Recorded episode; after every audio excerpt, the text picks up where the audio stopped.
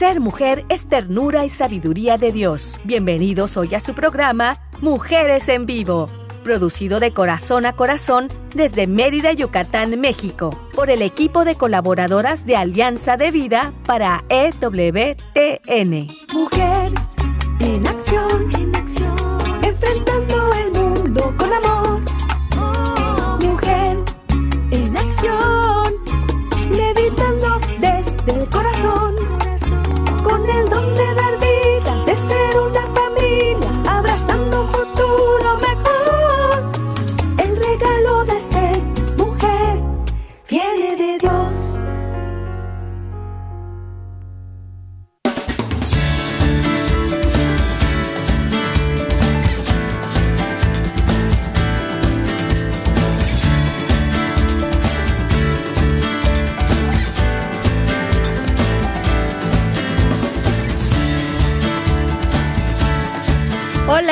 ¿cómo están? ¿Qué tal? Qué gusto me da saludarles. Yo soy Selmi, de verdad que estoy muy, muy alegre. Aquí estamos desde el corazón, llevándoles bonitos mensajes que Diosito está poniendo en nuestra boca, para que ustedes pues por ahí también tengan un poquito de luz y nosotras pues también, ¿verdad? Mucha, mucha luz para todos.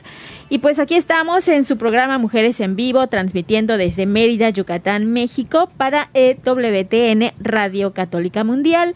Y quiero saludar y agradecer enormemente a Daniel Godínez que nos está ayudando y nos está apoyando allá desde Alabama en Estados Unidos. Y aquí en Mérida también muchas gracias César, César Carreño, que nos acompaña y nos apoya en la producción.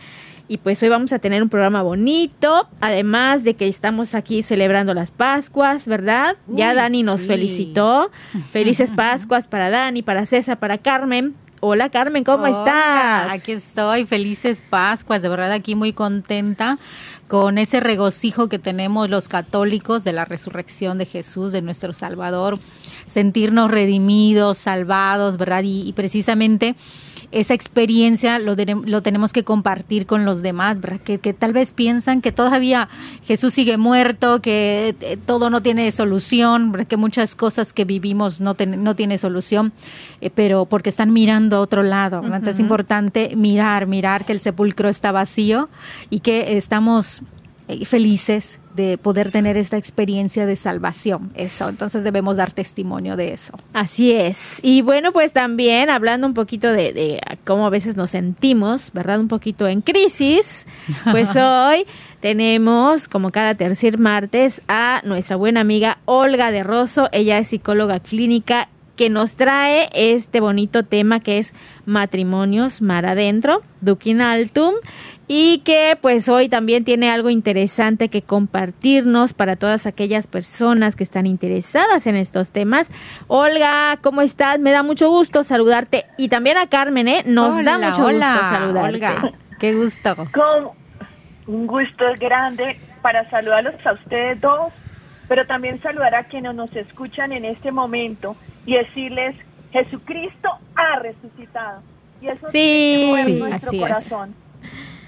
Así Sí. es, y de verdad, Olga, que se nota y que, que está resucitado en tu vida. Siempre que nosotros tenemos el gusto de poder compartir contigo, eh, nos llenamos de regocijo, ¿verdad? Por, por esa fuerza que tú tienes para poder transmitir lo que experimentas de parte de Dios. Y de verdad te lo agradezco.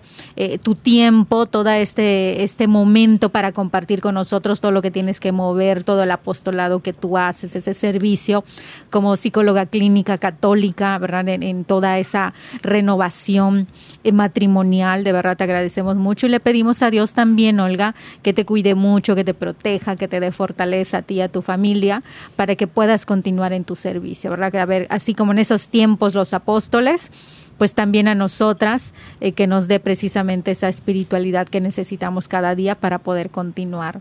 Un abrazo, Olga, para empezar. Gracias, gracias, de verdad. También lo llevo en mi corazón siempre. Y bueno, con una gran alegría de poder hoy decir de nuevo, Dukin Altun, Dukin Altun. Dukin A Altun. cada uno de los matrimonios.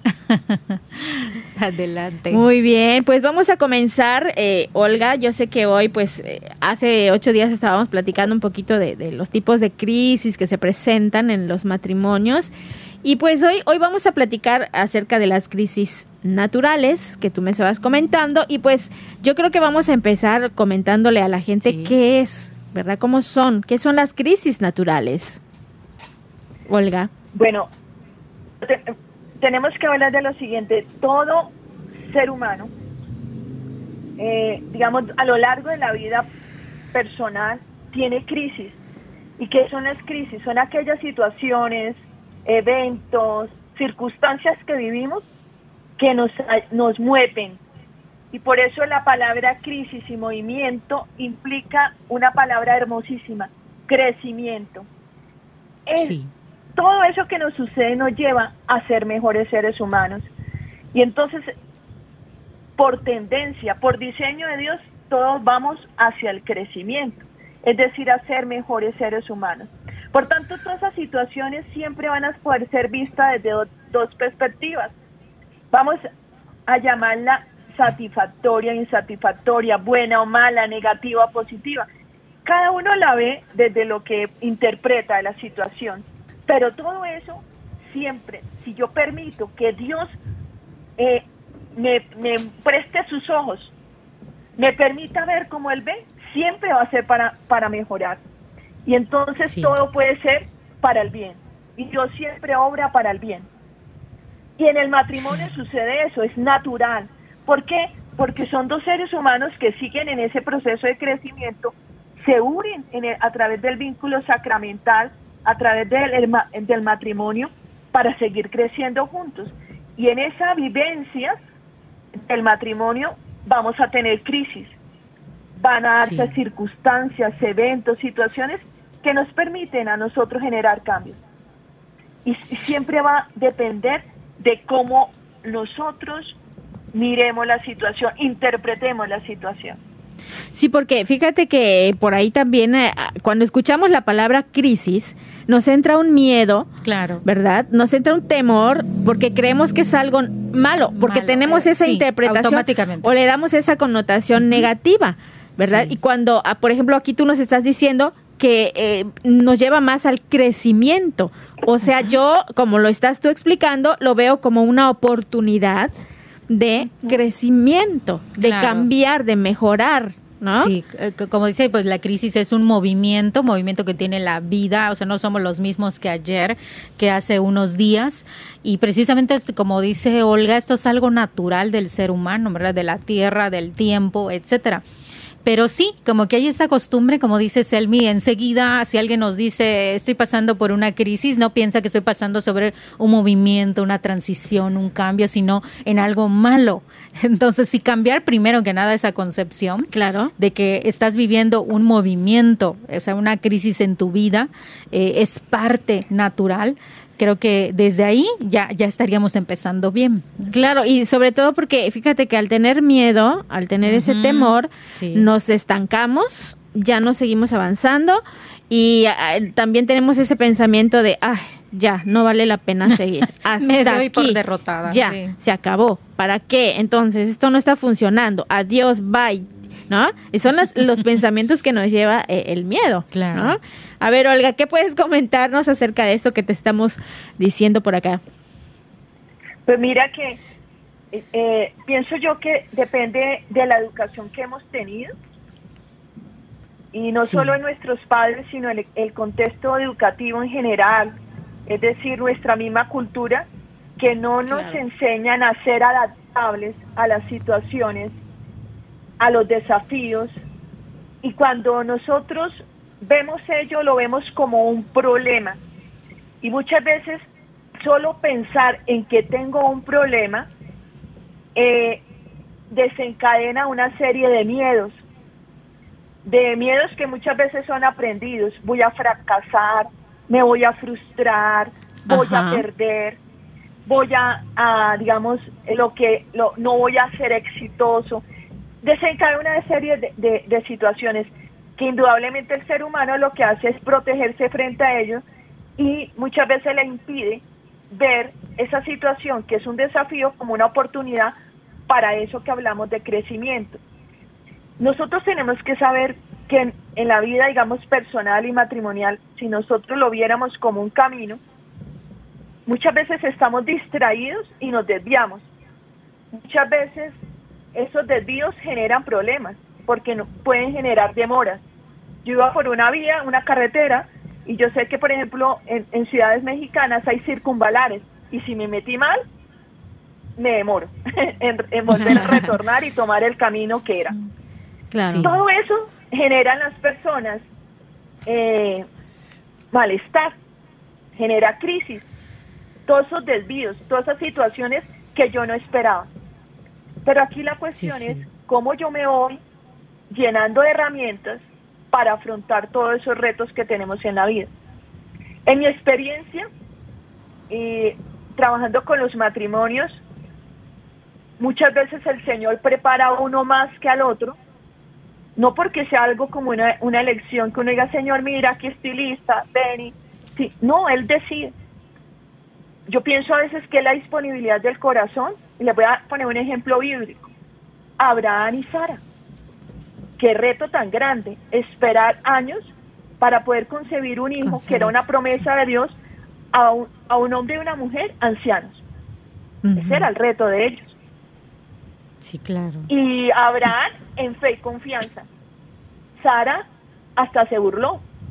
Yo creo que el Señor algo le pasa, está mal, pero yo sí le voy a ayudar. Y ahí es cuando entran nuestras intervenciones humanas. Pero muchas veces las crisis implican eso, tener la visión no con los ojos humanos. Sí, sino con los, con los ojos de Dios, ¿verdad? Como dice Olga, ese gran reto que nosotros vemos humanamente eh, a veces nos da temores. Ah, ¿Podré, no podré? Yo, yo sola necesito ayuda y empezamos a titubear. Pero precisamente ese es el reto humano en el cual tenemos que poner por delante a Dios, ¿verdad? Por delante a Dios para saber que nosotros podemos hacer una pequeña parte, por ejemplo, el 10%, pero Dios es el que va a ser capaz de poner el 90%, es decir, la mayor parte, ¿sí? Porque toda, nada es imposible para Dios y ya lo vimos a través de la resurrección, ¿verdad? De Jesús, de que el mal ha sido vencido. Y entonces es ahí donde está la invitación de no, no flaquear en nuestra parte humana, no olvidar que somos seres humanos y que Dios lo sabe y que precisamente Jesús vivió toda esta parte humana y nos conoce muy bien. Entonces, no tener miedo de poner toda esa parte humana, de, de, la parte que nos toque, aunque sea ese 10%, porque Dios está consciente que también va a estar ahí para poner ese 90% que haga falta. Y como estaba comentando Olga, ¿no? Eh, que te burlas y a veces dices, ay, Dios, ¿cómo va a pasar esto? No, no lo creo. Pero, sin embargo, tu fe tu eh, eh, actitud católica y cristiana te hace decir, bueno, ok, tal vez no, pero te voy a ayudar, Señor, ¿no? Y aquí voy. Y a ver, ¿qué me toca hacer? ¿No? Y a veces, aunque somos un poquito incrédulos, ahí vamos ayudándolo, porque nuestra fe nos lleva a eso, a movernos, a hacer algo que, que lo ayude y que pues nos lleve hacia donde nosotros queremos, ¿no? Y sobre todo, ahora que estamos hablando de eso, que son las crisis y vencer estas crisis naturales, que puede ser, por ejemplo, eh, las dificultades para resolver problemas, a veces las diferencias en las parejas, ¿verdad? Porque sabemos que venimos de, familias diferentes al unirnos a otra persona, entonces pues tenemos también otras ideas, pero llegar a los acuerdos, ¿verdad? Sí. Poner de nuestra parte para algunas veces tenemos que ceder en algo y tenemos que decir, bueno, ok, yo estaba acostumbrado a hacer algo así, pero pues ahora estoy en una nueva familia, yo estoy formando una nueva familia y entonces desde aquí yo voy a empezar y puedo modificar algo y puedo cambiar algo y puedo también comunicar, ¿verdad? Sí. Lo que siento, cómo yo estaba acostumbrada a hacer algo y ahora pues tengo que modificar esa parte para mejorar, para hacer una mejor familia quizás, ¿no? Y, tiene razón Olga, también depende de cómo nos han educado en, nuestras casas. Exactamente. ¿No? Me decía una, una, persona muy querida que no hay que tener miedo a comenzar de nuevo.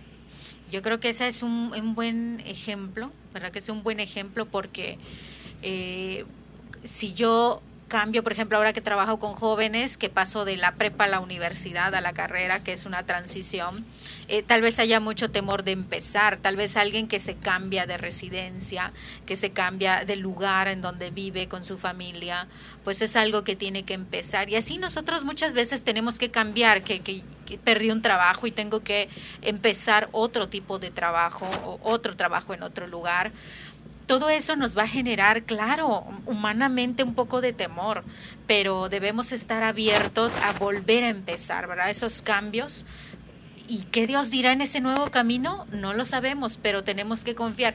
Y en esa confianza, Selmi, eh, también no es solamente sentimentalismo, es que eh, no, siento bonito, es que no experimento a Dios. No en todos los momentos puede ser que experimentemos a Dios o esa fuerza, eh, ese bien, pero nosotros debemos, ahí está precisamente la confianza y la fe en saber que aunque ahorita no siento bonito, voy camino, voy en el camino correcto. Y Dios en su momento me va a decir en qué camino voy a seguir, si me voy a la derecha o a la izquierda, pero esa es la fe, esa es, esa es el, la confianza que tengo y la espiritualidad para seguir a Dios. Así es. Adelante, Olga, te escuchamos. Bueno, mira, yo pienso que cuando yo les hablaba de la necesidad de, primero, cuando algo es aprendido, implica que yo puedo desaprender y y, y, modificar esas viejas formas de ver las crisis y los problemas. Y eso es lo hermoso del ser humano. Entonces, eso implica que el Señor puede obrar en cualquier momento en aquella persona que le es difícil eh, afrontar las crisis. Los grandes problemas de la vida matrimonial están en afrontar esas crisis, resolver los problemas, que pueden partir de pequeñas cosas, como digamos tomar una decisión entre compro una casa o un apartamento, que tampoco es tan pequeño. Te voy a poner otro ejemplo, es el colegio de los niños. Este colegio, digamos, hay personas que dicen, yo quiero este colegio, este otro, voy a comprar esto, aquello, voy a elegir esto o, o lo otro. Ahí empieza una crisis. Y las crisis están permanentemente, pero si yo voy aprendiendo a afrontarlas, a, hablar con el otro, a dialogar con el otro, a, sobre todo a tomar una decisión permanente, que es amarnos y buscar ser felices juntos. Si esa es una decisión de vida en el matrimonio, las crisis son llevaderas, porque siempre las vamos a tener y es natural tenerlas. Pero tenemos nosotros que aprender, por ejemplo, a reducir la velocidad para resolver una crisis. Porque a veces nosotros las mujeres tendemos a querer que los problemas se resuelvan ya. Y incluso es, eh, no, digamos, podemos hacer algo como que es muy común, que es no dejar dormir al cónyuge, porque mira, es que tenemos que decidir si la Navidad la pasamos con mi familia o tu familia. Hermosa, mira, hablamos de eso mañana. No, no, no, es que yo no puedo dormir. Eso es muy común en las mujeres. ¿Sí? Y entonces ahí uno tiene que aprender a reducir la velocidad, saber conocer, y conocer al otro y decir, oye, él se va a tomar un tiempo, porque si la persona es muy analítica y los hombres tienden a ser muy analíticos, van a, a estudiar todas las posibilidades para resolverlo de la mejor manera. Y si yo soy una persona muy espontánea, yo quisiera que fuera ya. Entonces ese tipo de negociaciones de la velocidad para resolver un problema afecta la relación matrimonial. Hay otra cosa que podemos acordar, escojamos siempre lo mejor y lo más positivo para, para nosotros. Fíjate que no te estoy diciendo para ti o para él o para los hijos, para nosotros. Lo mejor para nosotros. Y son pequeños acuerdos que cambian la vida. Las crisis las vamos a tener siempre, porque eso es parte del ser humano. Claro, y crisis Sí, adelante, Olga. Sí, la crisis implica, por ejemplo, el cambio y los cambios que se dan, por ejemplo, por la edad. Hay una crisis cuando los hijos nacen, pero también cuando los hijos se van. Y también hay una crisis cuando empiezo a trabajar, pero también cuando me jubilo. Entonces hace parte de la vida natural. Pero si yo elijo con mi esposo que siempre vamos a tender en escoger lo positivo, lo mejor para nosotros, pues esas crisis son llevaderas. Claro, y yo creo que en, en esto sí hay que estar trabajando, o sea, el trabajo es constante y es en la pareja, ¿no? Trabajar tanto en mí, en mí mismo, en mi bienestar, en ver cómo estoy yo, mis emociones, mis sentimientos, para poder también aportar a la pareja, a la familia, ¿no? Y este, y, y yo creo que hay que ver esto como un trabajo en equipo. Ahí entra el trabajo en equipo, ¿verdad? Y también el, el aprender a reconocer eh, las necesidades de, de cada uno, de, de, mi pareja, por ejemplo, sus necesidades personales, las necesidades que pueda tener y este y hablarlo, comunicarse es muy importante, porque ahí sí eh, es cuando podemos ya llegar a tomar decisiones y llegar a algún acuerdo. Bueno, vamos a hacer una pausa. Una pausa breve, pero vamos a regresar. Estamos aquí en su programa Mujeres en Vivo. Quédate con nosotras. Ser mujer es belleza por dentro y por fuera. Vamos a un corte y regresamos.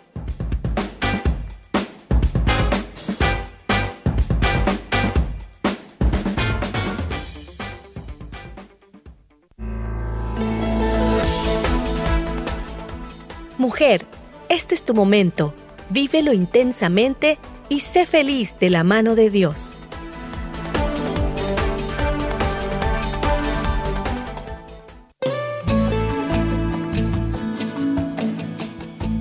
Escuchar tu voz es muy valioso para nosotras. Llámanos desde los Estados Unidos al 1866-398-6377 y desde cualquier parte del mundo marca tu clave de larga distancia internacional y el número 1205-271-2976.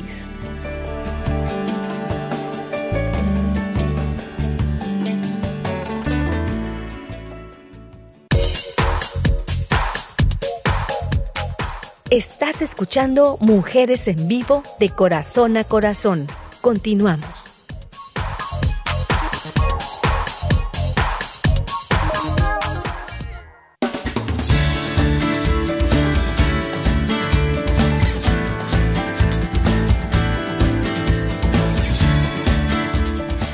Regresamos, estamos acá con ustedes compartiendo con Carmen Eck y Olga de Rosso, psicóloga clínica católica, que nos está hablando un poquito acerca de las crisis en los matrimonios, las crisis que son naturales, ¿verdad?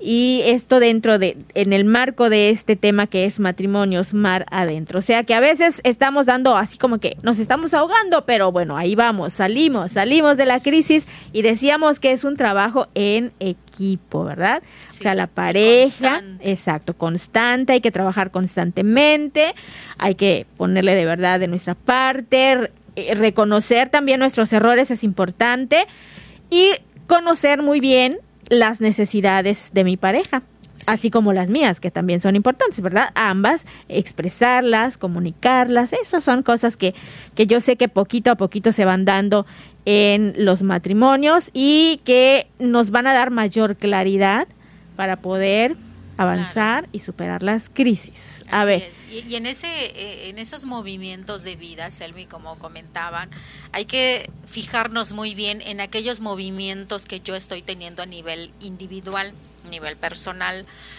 para que después yo sea capaz de ver los, movimientos de la otra persona, ya sea mi esposo, mi hermana, mis compañeros de trabajo, o sea, de la otra persona. Pero si yo no soy capaz de ver la propia, puedo caer en solamente criticar la del otro, porque solo estoy viendo al otro, pero no me estoy viendo a mí misma, que es por donde debo empezar. Entonces, como tú comentas, para poder hacer ese trabajo en equipo, trabajo en conjunto, sobre todo en el matrimonio, debo mirarme cómo estoy personalmente, si no, de repente solamente estoy dando mis necesidades, eh, viendo ahí eh, que los otros me hagan feliz porque ni yo puedo hacerme feliz y cosas como estas.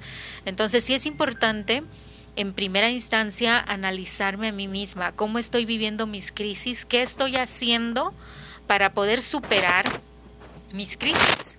¿Cómo ves, Olga? ¿Qué piensas de esto? Sí, mira, una de las nosotros tenemos que tomar conciencia de que si hace parte de nuestra naturaleza, es decir, que Dios sabe que nuestro diseño está vivir esos desafíos, esas crisis, esos retos, Él mismo nos da las herramientas para salir de ellos. Y basta mirar que en los ejemplos de, bíblicos donde veíamos a, a los apóstoles en medio de las tormentas. Y ahí en esas tormentas ellos, eh, pensemos en, en, en Jesús, en la barca, dormido, haciéndose el dormido, y los apóstoles en medio de la tormenta, porque estamos para ponernos en la sintonía de mar adentro, entonces estamos en un matrimonio normal donde es normal tener crisis, un matrimonio, todos los matrimonios tienen crisis, estamos ahí navegando y una de las crisis es esa tormenta. Jesús está ahí haciéndose el dormido. Y, como los apóstoles nos da miedo, porque no sabemos muchas veces cómo resolver esas crisis, cómo resolver esos retos. Ahí descubrimos muchas cosas de nuestra propia realidad personal, como tú hablabas. recordemos que uno de los ingredientes más importantes del amor es conocernos y conocer al otro. Entonces, por ejemplo, tenemos un bebé pequeño y le da una fiebre o se ha golpeado y la mamá puede entrar en un pánico grande, decir, no, algo le pasó, cojámoslo, vámonos rápidos para, para el hospital, ¿cierto? El esposo dice, yo nunca me imaginé que tú fueras a actuar así. Y puede que el esposo se quede quieto, piense, llame, analice y ella, no, ven, ven. En ese momento nos estamos conociendo el uno al otro. Porque hay uno más reactivo y el otro más analítico. El reactivo es necesario para ciertas circunstancias, pero analizar todas las variables de cómo salir, qué vehículo usar, cómo resolver la situación, hace parte de aquel que puede contribuir al otro y decirle, oye, sumemos los dos y si coge, tu, coge el bebé, pero déjame que yo voy marcando que alguien nos recoja. Y eso ahí podemos resolver una, un problema y un reto, un reto inicial. Es lo natural en, el, en la vida matrimonial. Y entonces estar en el barco y ver nuestro miedo, como le pasó a los apóstoles, es reconocer la naturaleza nuestra y lo que tenemos nosotros como matrimonio.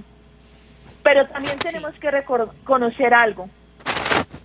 Y que, y que fue lo que le pasó a los apóstoles. Reconocieron la divinidad de Jesús y aprendieron a confiar en Él. Lo despertaron. Maestro, maestro, tú no te preocupas que nos estamos hundiendo. Y Él se levanta. Y Él les dice, les habla sobre el miedo. El mensaje de Jesús permanentemente si ustedes analizan es no tengan miedo, no tengan miedo, no tengan miedo. Y él con una sola palabra acalló la tormenta. Y con, ellos reconocieron, wow, él puede con una sola palabra acallar el viento, calmar la tormenta. Solo le basta una sola palabra. Y reconocieron el nivel, el, la divinidad de Jesús. Y entonces eso afianzó la fe y confianza en Él. Eso, eso lo vivimos en el matrimonio. Hay una parte que tenemos que obrar nosotros y complementarnos, pero no podemos olvidar quién va a nuestro barco y quién nos ayuda en las crisis cuando no sabemos qué hacer. Más aún, si ustedes me preguntaran a mí en este momento, yo antes no le consultaba al Señor, sino las crisis ya cuando ya no podía hacer nada. Pero hoy le consulto todo. Todo es todo. Porque es algo que se rectificó en mi vida, porque yo les he contado, mi matrimonio está en restauración. Entonces yo, yo, yo me digo, ¿qué debo rectificar? Es que debo confiar en que el que está en el barco con nosotros es Jesús que él es el dueño del barco y que a él, no le, a él le interesa que el barco no naufrague. Por tanto, debo confiar permanentemente, permanentemente en él, esas pequeñas, grandes, medianas, el tamaño que sea de la crisis. No estamos solos, navegamos con Jesús y eso no lo podemos olvidar. Y yo creo que si eso empieza a ser vivido en el matrimonio, se van a acordar de mí, van a tener la oportunidad siempre de optar por la felicidad que es Él, van a vivir matrimonios exitosos. Ah, que tienen crisis, sí, pero ya aprendimos cómo resolverlas. Así es, fíjate Olga, que me hace mucho sentido lo que platicas porque la confianza, la esperanza, la fe en Jesús es precisamente ser paciente y no desesperarnos, ¿verdad? No perder la esperanza porque eh, ante las crisis podemos actuar desesperadamente, impulsivamente, ¿verdad? Y hacer cosas que luego nos arrepintamos de haberlo hecho o dicho. Eh, me acuerdo de, de aquella historia de, de aquel matrimonio que se apresuró y ante un enojo, pues agarró sus cosas y se fue.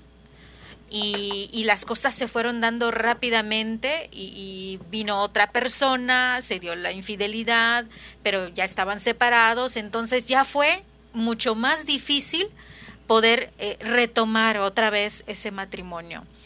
Entonces, qué valioso es cuando después de un disgusto o de una pelea, eh, viene un poquito de calma y nos damos tiempo, nos damos espacio para poder platicar. Entonces, ahí tal vez evitamos decir cosas cuando hago callar mi lengua, mis pensamientos y no digo todo lo que estoy pensando porque estoy pensando hasta de qué te vas a morir y, y hago una pausa, eso es mucho más adecuado esperar y luego volver a retomar ya más tranquilos y se puede eh, trabajar mejor ese diálogo. Entonces, como la paciencia, la mansedumbre, la docilidad, son cuestiones espirituales que hay que pedirle a Dios, a Jesús, al Espíritu Santo, que nos ilumine en ese momento de tensión, de crisis, para no caer en la desesperación y que luego hagamos cosas impulsivamente. Claro. Que nos afecte más. Exacto. Y hacer esa pausa para reflexionar y para eh, tener calma y que nuestros pensamientos ya tengan un razonamiento que nos lleve a algo positivo, ¿verdad? A solucionar. Pues eso no significa que no nos vayamos a interesar o que, que demostremos ahí que no me interesa o que no me vaya yo a implicar en esa situación o que yo pues diga, ay no, hasta aquí, no, ya no quiero hacer nada, no, sino que es pensar, analizar cómo puedo ayudar, qué puedo aportar, ¿verdad? ¿Qué es lo que falta, ¿verdad?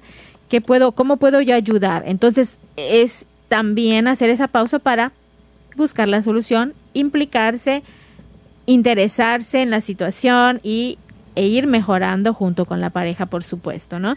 Muy bien, Olga, adelante, te escuchamos. Bueno, quería compartirles algo que es importante, que nos ayuda a nosotros a mantenernos eh, firmes en las crisis. Y es el recordar permanentemente la promesa. Esa promesa de Dios que es el matrimonio. Dios nos ha dado a nosotros un sacramento. Tiene en sí mismo una promesa y Él ha de preservarlo. Es un compromiso nuestro con Dios trabajar en preservar el sacramento, porque hemos establecido con Él un pacto. Hemos entrado en libre voluntad para estar uniéndonos al amor. ¿Sí? Y entonces en ese sentido, nosotros si recordamos permanentemente el compromiso con el Señor y amamos ese sacramento, nosotros vamos a poder mantenernos firmes y en pie en medio de las crisis. Llamemos crisis esas pequeñas rupturas que a veces se dan en la relación, esas brechas que se van abriendo. Nosotros tenemos que aprender a prevenir ellas y, digamos, a sostener esa brita por donde se abrió y entregársela a las manos de Jesús y decir, jálala, para que se sostenga y se reafirme nuevamente el tejido. Las crisis siempre serán una oportunidad para ser mejores. Son necesarias, porque tal vez sin ella no creceríamos, estaríamos estancados. Hay dos actitudes que pudiéramos tomar. Una, refugiarnos en la tormenta y quedarnos en la tormenta y la otra seguir caminando para salir del, del ojo de la tormenta. Hay personas que uno escucha que se han quedado en el problema, en la crisis, se han quedado habitando en medio de la tormenta. Pero hay otros que toman la actitud de caminar, seguir caminando. Y esa es la que nos invita el Señor. Por eso si ustedes recuerdan, cuando Pedro caminó sobre las aguas, se le decía, mírame y camina. Cuando él dejó de caminar y se sintió miedo, se hundió. Entonces necesitamos nosotros seguir en el camino. En los Estados Unidos se viven huracanes y tal vez en México también, aquí en Colombia no. Pero hay una de las situaciones es que cuando está el huracán, hay un ojo de huracán que es donde más se siente en los, digamos, todas las manifestaciones, los vientos, las lluvias, todo. Pero si nosotros seguimos caminando, salimos del ojo del huracán, es decir, salimos de la crisis. Y esa actitud de salida es cuando somos conscientes de que nosotros tenemos una promesa y que tenemos un pacto con el Señor, que es nuestro sacramento. Y eso nos debe poner en movimiento. Entonces, la crisis más el movimiento nos permite hacer el crecimiento. Entonces, nosotros para poder salir de la crisis tenemos que ponernos en movimiento. Los dos unidos, la crisis y el movimiento, nos permite ser mejores. Y esto es lo hermoso de lo que Dios diseñó en el ser humano. Dios no nos diseñó sin crisis. No venimos sin, no venimos a prueba de crisis. Hay aparatos que vienen a prueba de fallos. Nosotros no venimos a prueba de crisis y el Señor lo sabe. Pensemos en las bodas de Cana, primera crisis, se les acabó el vino. Pero ¿a quién acudieron? Nuestra Señora nos dejó el mensaje claro. Hagan lo que Él les diga. Ese es el gran mensaje de Nuestra Señora, para que en los momentos de crisis acudamos a su Hijo. Sí, me, me acuerdas mucho, Olga, de aquella pareja de jóvenes eh, recién casados eh, que pidiendo acompañamiento, eh, comenta la, la, esposa, es que cometimos errores, ambos reconocemos que hemos cometido errores y tenían unos tres años de haberse casado. Pero he, he visto, dice la esposa, que que hemos aprendido muchas cosas de nosotros mismos, porque esto es nuevo para nosotros, pues sí, es la primera vez que se casan. Entonces decía, pero veo eh, cómo él también ha hecho cambios para mejorar, para que estemos bien. Entonces eso a mí me decía, me da seguridad como esposa de que él quiere continuar. Y esto me motiva a mí como esposa a también mejorar y cambiar lo que tengo que cambiar para que podamos estar bien como matrimonio.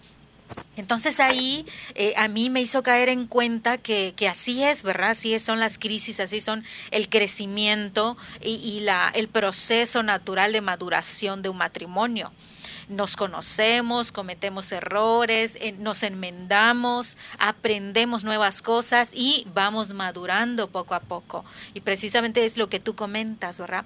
No es que no vayamos a cometer errores, pero el darnos cuenta de ellos, el poder aprender cosas nuevas, el dejarnos guiar, eso es lo que va haciendo que poco a poco ese matrimonio vaya madurando, que, que es lo que se espera dentro de un proceso, ¿verdad? de, de matrimonio.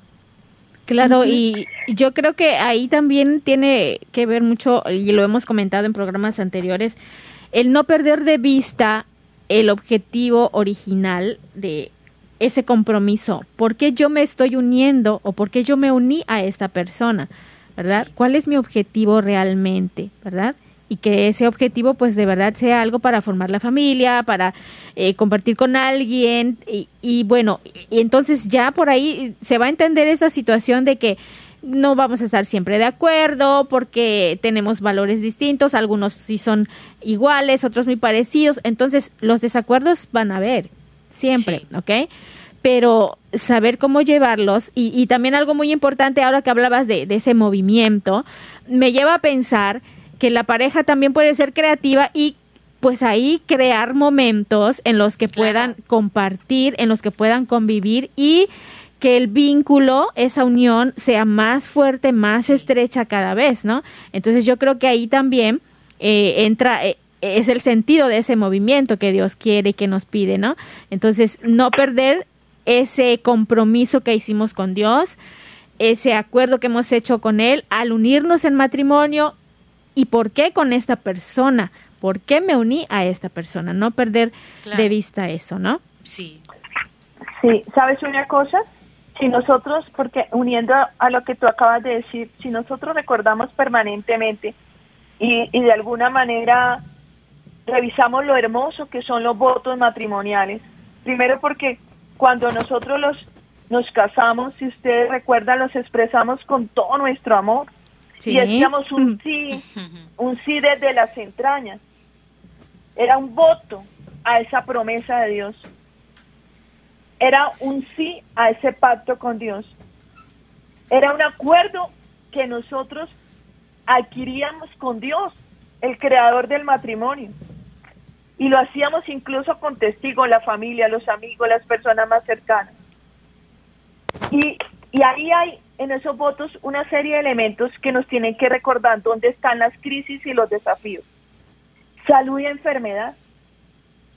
Yo recuerdo mucho que mi esposo tuvo dos infartos, uno eh, de que hubo necesidad de hacer una anticoagularlo con un medicamento súper sofisticado para poder eh, eliminar, diluir literalmente un coágulo que había en su corazón. Dos, luego un infarto que lo lleva a una cirugía de corazón abierto. La salud. La salud para nosotros fue algo que, que, que quebrantó la relación. No porque la dañara, sino porque nos movió internamente. Era, era incluso en algún momento yo decir, Señor, frente a ti te lo entrego, dispón de él, porque te perteneces a ti, y te lo tengo que entregar entre lágrimas, entre dolor, pero entre todo, pero es que estaba, les cuento, tenía corazón de reina, cinco arterias tapadas al 95% y una al 80%. Entonces yo le tomaba el pelo y le decía, tú tienes corazón de reina, medidas de reina en tu corazón. Sí, 95, 80, 95. las reinas tienen 80, 60, 80, creo que. Entonces, otro reto es estar en las alegrías y tristezas. Sí. Otro reto es estar en la abundancia y en la carencia. ¿Sí? Y otro, y otro reto es en los tiempos buenos y malos. O sea, cuando nosotros hicimos esos votos, realmente nos, nos le... Sí. Bueno, vamos a, eh, seguir comentando acerca de, este tema que es muy importante y, yo sé que también ahí hay algunas personas que piensan y todas las parejas lo solucionan de la misma manera, las crisis siempre son las mismas, esas crisis siempre se dan en los mismos momentos porque, no sé, yo he escuchado por ahí comentarios que a los siete años viene una crisis muy fuerte, pero la crisis más fuerte viene a los diez años del matrimonio, ¿no? Sí, y entonces ahí hay cosas que, que, que yo sé que ustedes quisieran preguntarle a Olga y bueno. Vamos a ir a una breve pausa y vamos a dejar estas preguntitas y estas dudas para, para cuando regresemos. Estamos aquí en su programa Mujeres en Vivo. Quédate con nosotras.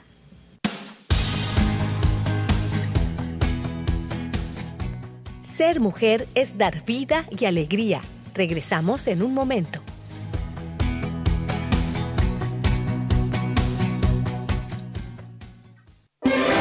Si quieres conocer más acerca de nuestra labor, llámanos al Centro Alianza de Vida en Estados Unidos al 682-772-1958.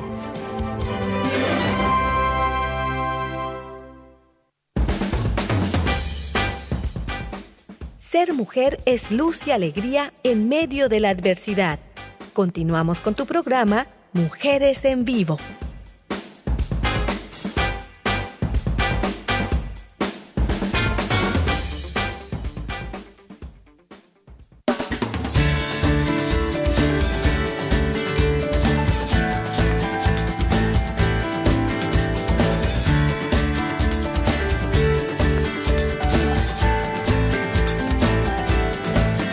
Ya regresamos aquí a su programa Mujeres en Vivo, recordándoles que pueden encontrarnos en las redes sociales, pueden visitar nuestra página www.alianzadevida.com. Pueden también encontrarnos en Facebook como AV Mujeres Católicas en Vivo y también pueden eh, escuchar los programas anteriores en Spotify, ahí para retomar algo que no quedó claro, algo que ustedes quieran por ahí eh, invitar a alguna persona para que escuche, etcétera, etcétera. Así que visite nuestras redes sociales. Y bueno, pues estamos comentando con Olga acerca de los votos matrimoniales y ese entusiasmo con el que los damos, ¿verdad? Cuando estamos ahí en el altar y hasta lloramos de sí, emoción. y no hay todo muy bonito y la emoción que sentimos, pero luego eso como que se va perdiendo, va bajando de intensidad o qué sucede, nos aburrimos, qué pasa.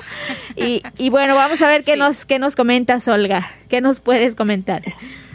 Bueno, hay dos cosas. Una, me hacen recordar que hace unos días veía un video de una pareja que se casa en Brasil, donde ella, eh, eh, él era militar o es militar joven y él, ella le ella proclama sus votos, él también y en el momento de decir, sí señor, sí, acepto, lo dijo con una fuerza como si la que estuviera al frente fuera su general. Y a ella se le dio risa porque eso es sí señor y le hizo el gesto militar y entonces como claro ella se atacó de la risa yo, Firme. yo, también y todo el mundo se, se rió porque yo creo que en su en su interior diría el compromiso es grande como si fuera con el general de la República. Pero así es realmente el compromiso matrimonial. Existe un síndrome que hace que nos olvidemos de los de esos votos, de ese compromiso, de cómo asumir las crisis, de saber que el matrimonio tiene crisis por naturaleza. Uno, esto es el, digamos ese síndrome es el mientras, mientras mientras cumpla mis expectativas mientras seamos felices, mientras todos sea color de rosa, mientras no hayan problemas, mientras tengamos dinero, mientras tengamos salud, mientras estemos en tiempos buenos. Y ahí es donde entra la educación. Es que a nosotros, incluso como padres, a veces no educamos a los hijos para que, para cómo vivir en tiempos difíciles. Sí, Lo acabamos de vivir con la pandemia. Sí. Para muchos matrimonios fue una crisis la pandemia. Podían estar muy bien, no era cuestión de tener otra persona, era cómo estaban viviendo la pandemia. Perdóname que tengo tengo todo. Sí, sí, sí. Y fíjate, eh, este, Olga, que me acabas de recordar eh, cómo un niño puede vivir las situaciones. Recuerdo a mi hermano que comentaba, es que eh, le decía a su hijo, papá, vamos por unas hamburguesas. Y el papá le decía, pero es que ahorita no tengo dinero, hijo, mira. Y le sacó la bolsa y vio que no tenía dinero. Y le dijo eh, mi sobrino, no, no importa, papá, vamos a un cajero para que tengas dinero. Solucionado, ya pueden ir por las hamburguesas, ¿no? La visión del niño. Entonces, sí, dices... chiquito. Ajá. para ellos no, no hay problemas, no, no hay en la bolsa, pero hay en el cajero, así que vamos y solucionado. Entonces, sí como a veces hay que tomar también las cosas de esa manera, ¿verdad? No hay de una forma, pero tenemos que buscar otra forma de poder solucionar las cosas y eso también es ser creativo, o sea, no dejar de ser creativo como los niños. Sin, una, de, no, no nos sale de una forma, va a haber otra forma de poder solucionarnos, pero no debemos cerrarnos, ¿verdad? Ojalá no olvidemos esa creatividad que teníamos cuando éramos niños, que ahora en las situaciones eh, grandes también las necesitamos, pero como dices, Olga, desde pequeños, desde la educación tenemos que enseñar esto la tolerancia a la frustración, el, ser creativos para buscar soluciones desde eh, eh, cómo recojo tantos juguetes si solo tengo dos manos, cómo le puedo hacer, pues voy por una bolsa o, X. Entonces, enseñar a los hijos a ser creativos con cosas pequeñas para que cuando vengan cosas grandes ya esté activado, ¿verdad? Yo ya haya aprendido esa forma o esa manera.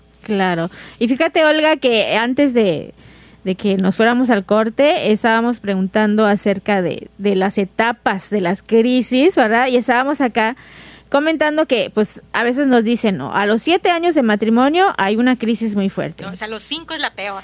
Y no, luego, luego yo he escuchado que a los diez años de matrimonio viene la más fuerte y es la peor y así, ahí agárrate. Y ya no sabemos cuál. Sí, ¿verdad? Entonces, ¿qué pasa con esto, Olga? Porque ahí nos dejan la duda. ¿Cuál es la peor etapa? Bueno, yo, eso, digamos, incluso desde el primer año y la crisis, yo pienso, mira, nosotros debemos partir que un matrimonio natural, normal, tiene crisis. Y siempre esas crisis van, eh, son necesarias para seguirnos construyendo como pareja. La clave está en que yo pueda resolver las crisis en su momento. Si ustedes analizan, si lo viéramos secuencialmente en esas edades, está relacionado a cambios que se dan por naturaleza. Claro. En, la- en el primer año, crisis por convivencia. A los siete años ya podemos hablar de hijos y probablemente la crisis se generó porque eh, tenemos de prioridad a los hijos o al proyecto de vida, llamémoslo así, porque puede ser algo laboral. Y así sucesivamente vamos dándonos cuenta que están relacionados a cambios que suceden en el ciclo natural de la pareja. Claro. Hoy hemos dedicado el programa a hablar de las crisis naturales de matrimonio normales, donde esas diferencias se aprenden a, a resolver y seguir construyendo.